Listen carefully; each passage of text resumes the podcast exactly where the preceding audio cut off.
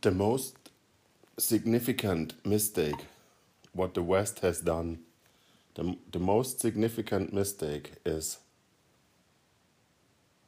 that we are not talking with Ukraine and Russia. The most difficult mistake is that we are not talking on the same eye level as Russia wants that we talk with Russia. And um, it is not only Putin, because people talking at the moment that Putin is sick, ill, that he is isolated, that he is neglecting international law, and so on. It is not Putin alone, it's also Russia. The Russian people getting very demolished and very suppressed by Western countries. They get treated very bad since 1989. And we should never forget that Russia stopped the Cold War. And what we also never should forget is that Russia has made very, very bad and strange and hard and violent experience with the West. They get invaded once by Napoleon, very forceful, and they get invaded two times by Germany. The Russian population, the Russian country, lost in the Second World War 25 million people. More or the half of all people which are dying during the Second World War. Russian mentality is strong, quiet, friendly, but when it comes to an aggression and to an to a conflict, very brutal and very clear. We, the Europeans, and in cooperation with the United States, and I would say the Americans are the front leaders of an alliance of European countries, we are um, acting since more than 100 years all over the world in the, in the manner of the white European man who brings education, political correctness, and stable structures uh, to other countries we are acting very aggressive. We know that we are invading and stepping in in other um, forces and in, in other circles of um, nations. So Russia all the time told the West, don't go too far and don't step into our power territory the West, especially the United States and the U the NATO, um, always tried to not listen to this, and they stepped into the Balticum. And then they tried to step to White Russia, so they forced a revolution in White Russia. This revolution in White Russia comes to an end. That makes Russia really aggressive also. So that's the reason why this president from White Russia is now 100% on the side from Russia. And they try to make this in Ukraine. And in the end, in the Ukraine, they the, the Russians they say, now you go too far. And now we're standing in the in in the front of a problem because Ukraine never was a country, a European country in the European community. And Ukraine never was a country in the NATO, and nobody want to have this two this country in this two organization. Neither in the in the NATO and not in the uh, European community. So what was or what is our fault now is that there is a war because latest since 2014, we know that the Russians not will accept this situation. So we looked for seven or eight years to this re region, and we thought that Russia is weak. But Russia was not weak. And also China is not weak because they say we are never will accept the rules of the the white European Anglo-Saxonian man who will tell us like in a coloni coloni colonized time what we have to do and what is wrong, not economically and not moralic and ethnically. Because we are also a superpower and this is the result now. Now so we now we have a conflict and every single person which is dying during this conflict is one person too much as i always say. And i have a, frame. This is the the valuable triangle. So in the, in my in my psychological work i work with a psychological triangle. And the psychological triangle means meaning trust and communication. So everything is about meaning, trust, and communication. The point is when we see that, that China and Russia have a different mindset of meaning, for example, we know that, that Russia is not accepting that Ukraine is so rude and so nasty to say uh, that they are our own country. So we have to accept that they don't accept this and that they see this different. We also have to accept, if we want or not, that China says Taiwan is a part of China. And we will take back China sooner or later because this is the next problem.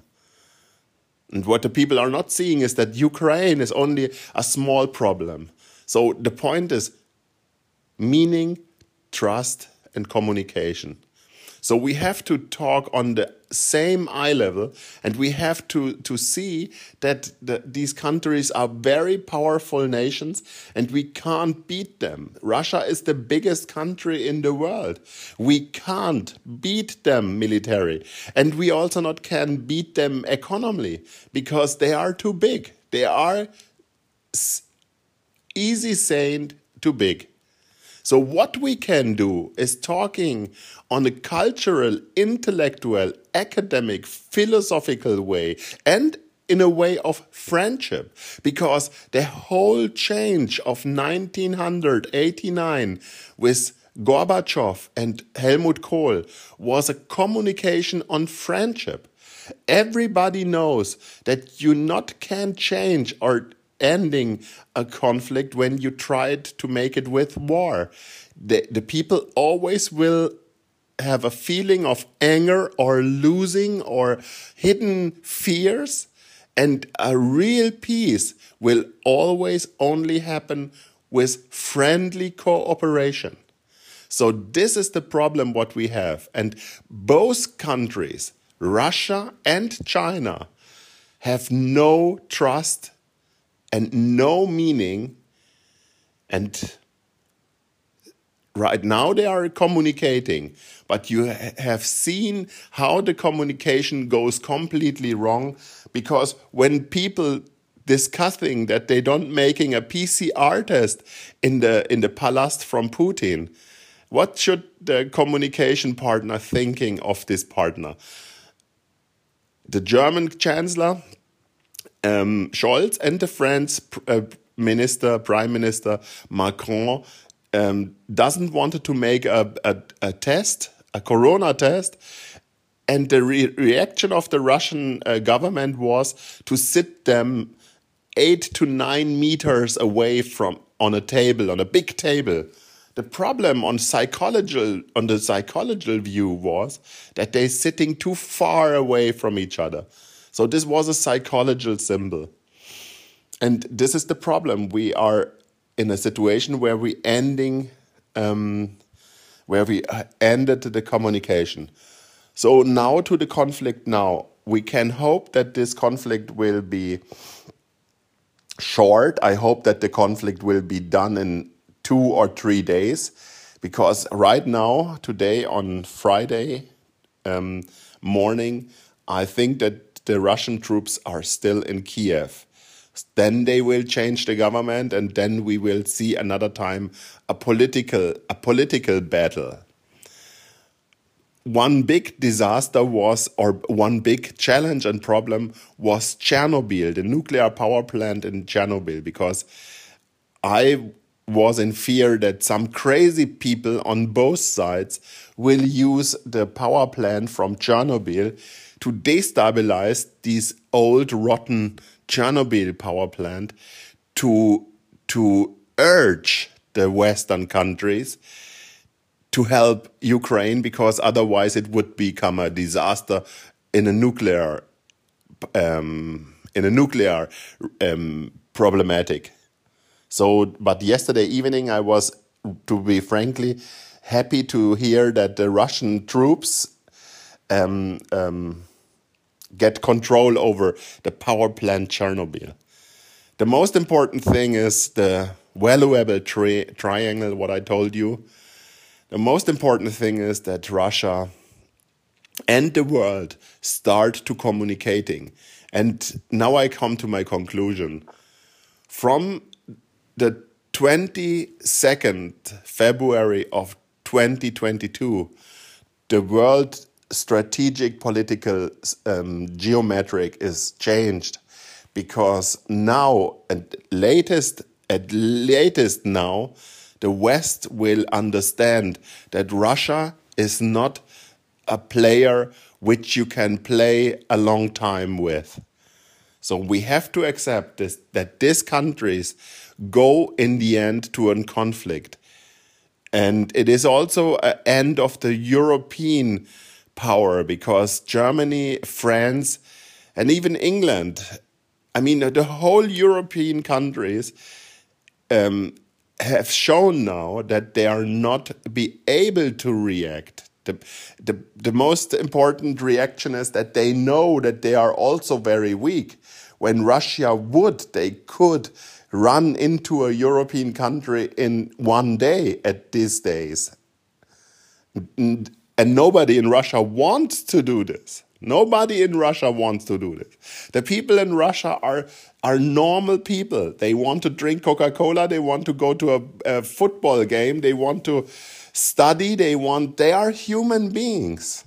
And I think also Putin is a human being. But the point is, we have to understand and to accept that there are geostrategic needs which are to have to be accepted. And I think this morning I heard a speech of the German Chancellor Scholz, what I am not accepting and what I not find really a good chancellor. And he say, Russia cannot turn the clock back and Russia cannot turn the, the time back in and maybe they want to live in a historical world but the point is Russia and China they want to turn nothing back because they they constructing right now the future and the future is that they want to have their place in the in the world and this is the situation as I think that she is at the moment. So I think to think about the valuable triangle is very interesting. The valuable triangle is meaning, communication, and trust. And you can use this uh, valuable triangle in in the micro and macro level. So you can use it with your friends, you can use it with your family, and in the end, we uh, or you can use this valuable triangle also with countries and nations. We have to discuss about our meanings. What, what is valuable for us is not valuable for another country. And we have to change some things. So, for example, in Germany, we have an, the Germans have now a new government and the Germans, they have a transsexual politician in his government now. His name is Ganser. This man is transsexual. So he's playing with are I'm a man or I'm a woman? And what I want to say is for, for other countries who are suffering a lot, these questions are a joke. They say, when you are so weak in your society that you have the time and the energy to, to discuss about such funny, unimportant things, then we not accepting you on a moralical, ethnical aspect because this is too funny. And to be frankly, this is exactly what I think also. I mean, when we are thinking that this is very important, then we losing the focus of the reality. Because in other countries next to us, and today in Ukraine, people suffering with hunger, war, economical problems, and so on and so on. Then we don't have to wonder ourselves when politicians like the Russian foreign minister Lavrov says you are debili, and debili is not the most friendly um, uh, word what you can hear in Russia. So we have to talk and to listen to them what it means with all countries, what it means to have meaning. And then we have to communicate. We never can, we never should stop communicate. The point when you are not communicating is the point where everything is gone. And this was a really strong uh, symbol from the Russians when they are not showing up their diplomats on the Munich Security Conference, which happens one week ago. So, at latest in this time, you can know that the Russians are ready for war and ready for combat psychologically. And the last thing is meaning, communication, and um, trust. You can only trust people when you work on trust. And the Russians say, We trusted you. We go we ended the Cold War. We let out a lot of countries. We let free a lot of countries, and we are not occupying countries since more than 30 or 35 years, you name it.